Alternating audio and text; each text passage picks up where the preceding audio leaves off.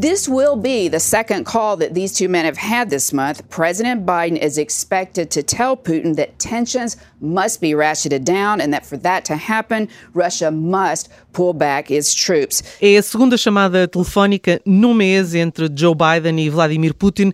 As conversações vão ter lugar hoje, pelas 20h30, hora de Lisboa, a pedido do presidente russo. E apesar da escalada de tensão entre a Rússia e a Ucrânia estar em cima da mesa, o telegrama de Bom Ano Novo, enviado horas antes do telefonema, antecipa um tom mais conciliador do que seria uh, de esperar. Putin disse estar convencido de que é possível um diálogo eficaz com os Estados Unidos, baseado no respeito mútuo e na consideração dos interesses nacionais uns dos outros. Um, Germano Almeida, especialista em política uh, norte-americana, obrigada por estar connosco no Zoom. Surpreendeu-te este tom diplomático de Moscovo? Não, não surpreende, uh, lembrando-nos do que foi e do que saiu do encontro único presencial até agora, em junho passado em Genebra, entre os dois líderes, saiu uma declaração tanto do Kremlin como da Casa Branca de uma vontade de uma relação estável e previsível entre as duas potências durante os respectivos mandatos. Como disseste bem, é a segunda vez que eles vão falar ao telefone numa crise provocada artificialmente nas últimas semanas por, pelo, pelo Kremlin, pela liderança russa, pelo aumento de tropas uh, russas na fronteira da Ucrânia, recordando naturalmente que desde 2014 há uma situação de grande instabilidade, uma espécie de guerra não assumida desde a anexação da Crimeia, mais tarde, mais ou menos legitimada em referendo, é verdade, mas depois continuada o conflito na região do Donbass, Luhansk e Donetsk, estão mais de 100 mil efetivos russos nessa, nessa, nessa fronteira e há informações da inteligência americana de que estariam em preparação a junção de mais de 70 mil. Ora, um número desses, estamos a falar da maior mobilização militar um, uh, em território europeu desde a Segunda Guerra Mundial e, naturalmente, que aumentaram uh, os sinais de alerta. Putin, como bem há pouco referiste, uh, parece que tem um, comportamento e um tom que em nada tem a ver com o que está a passar no terreno com o presidente americano. E, e com as declarações que, que, que, o próprio e, e elementos destacados das forças militares russas fizeram, entretanto, entre os dois telefonemas. Exato, tem muito a ver com a narrativa russa, que é muito assim, é ambígua, tem uma lógica para fora e outra para dentro, mas neste momento, e acho que é o mais importante neste momento percebermos, para percebermos porque é que os dois, os dois líderes vão falar ao telefone mais, mais logo, eh, interessa a Putin eh, ter o estatuto de falar diretamente com o Presidente dos Estados Unidos e de algum modo, ao fazer isto, está a exibir que consegue passar por cima da Europa, da NATO, uhum. eh, porquê? Porque essencialmente, e isso não é nada escondido, foi já nas últimas semanas, um pouco antes do Natal, assumido e proposto imposto eh, pela Rússia à Europa e aos Estados Unidos, à NATO, um, essencialmente eh, a Rússia quer a, eh, garantia de que a Ucrânia não vai entrar na NATO, uhum. coisa que, como sabemos, poderá estar na agenda da próxima Cimeira da NATO em 29 e 30 de junho em Madrid. Há, portanto, uma antecipação inteligente de Putin nesse aspecto.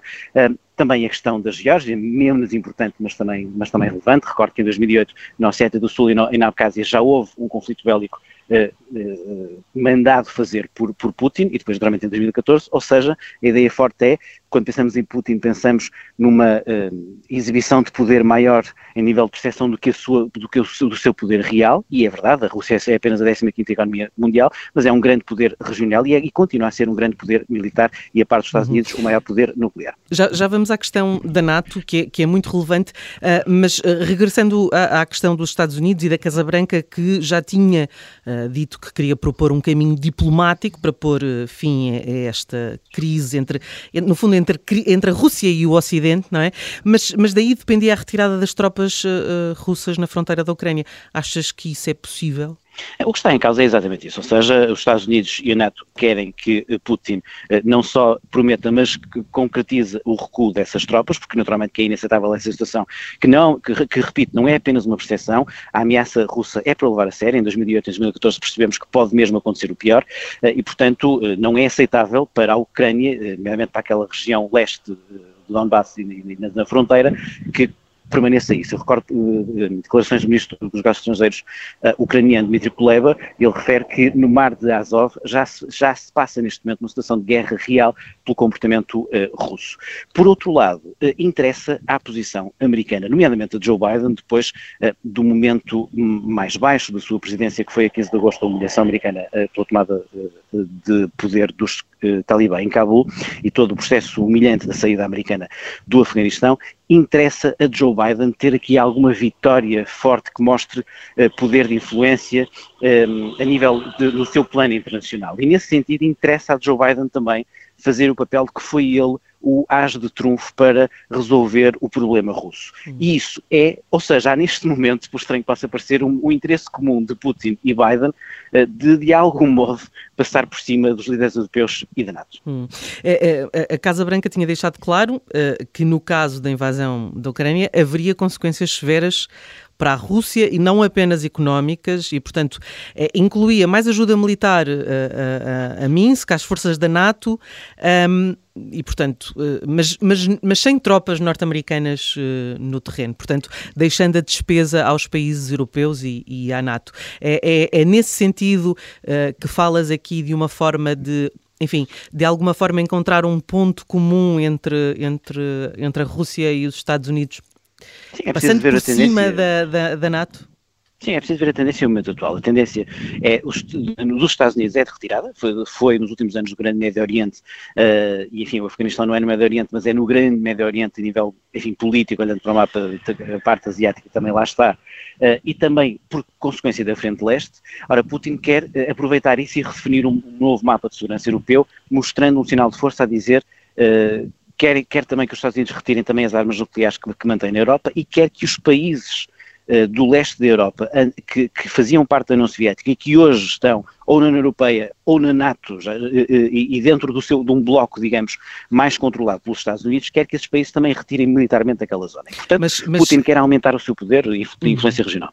Mas, mas, mas, então vamos à questão da NATO, porque proibir um futuro alargamento da NATO à Ucrânia, mas não só, não é? Portanto, a, a todos os países que estiveram sobre, uh, sob a influência uh, soviética, é uma exigência uh, que sobe a parada da importância uh, da, da Rússia uh, no contexto europeu. estarão os Estados Unidos dispostos a isso?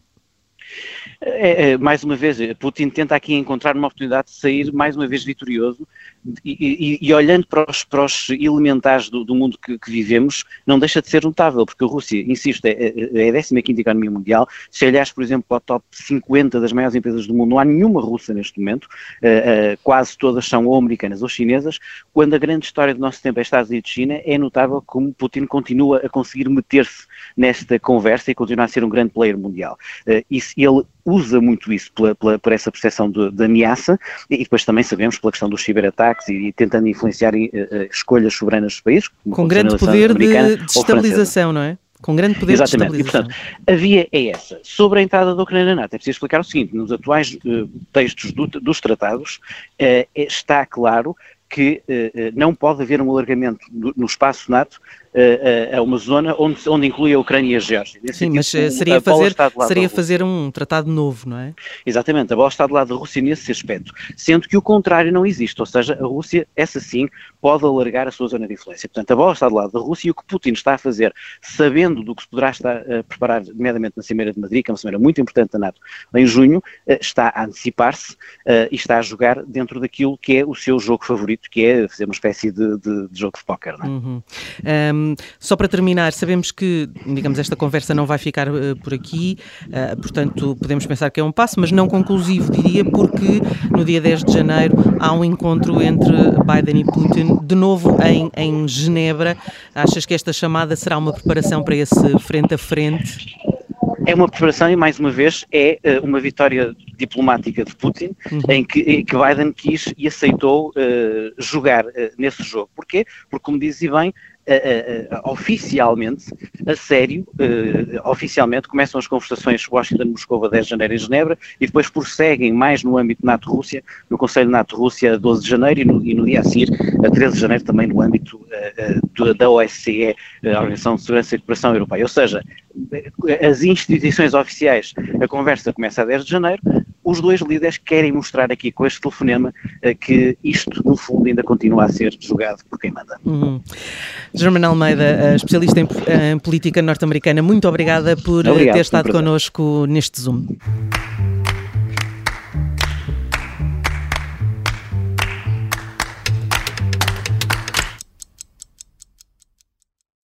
Obrigada por ter ouvido este podcast. Se gostou, pode subscrevê-lo, pode partilhá-lo e também pode ouvir a Rádio Observador online em 98.7 em Lisboa e em 98.4 no Porto.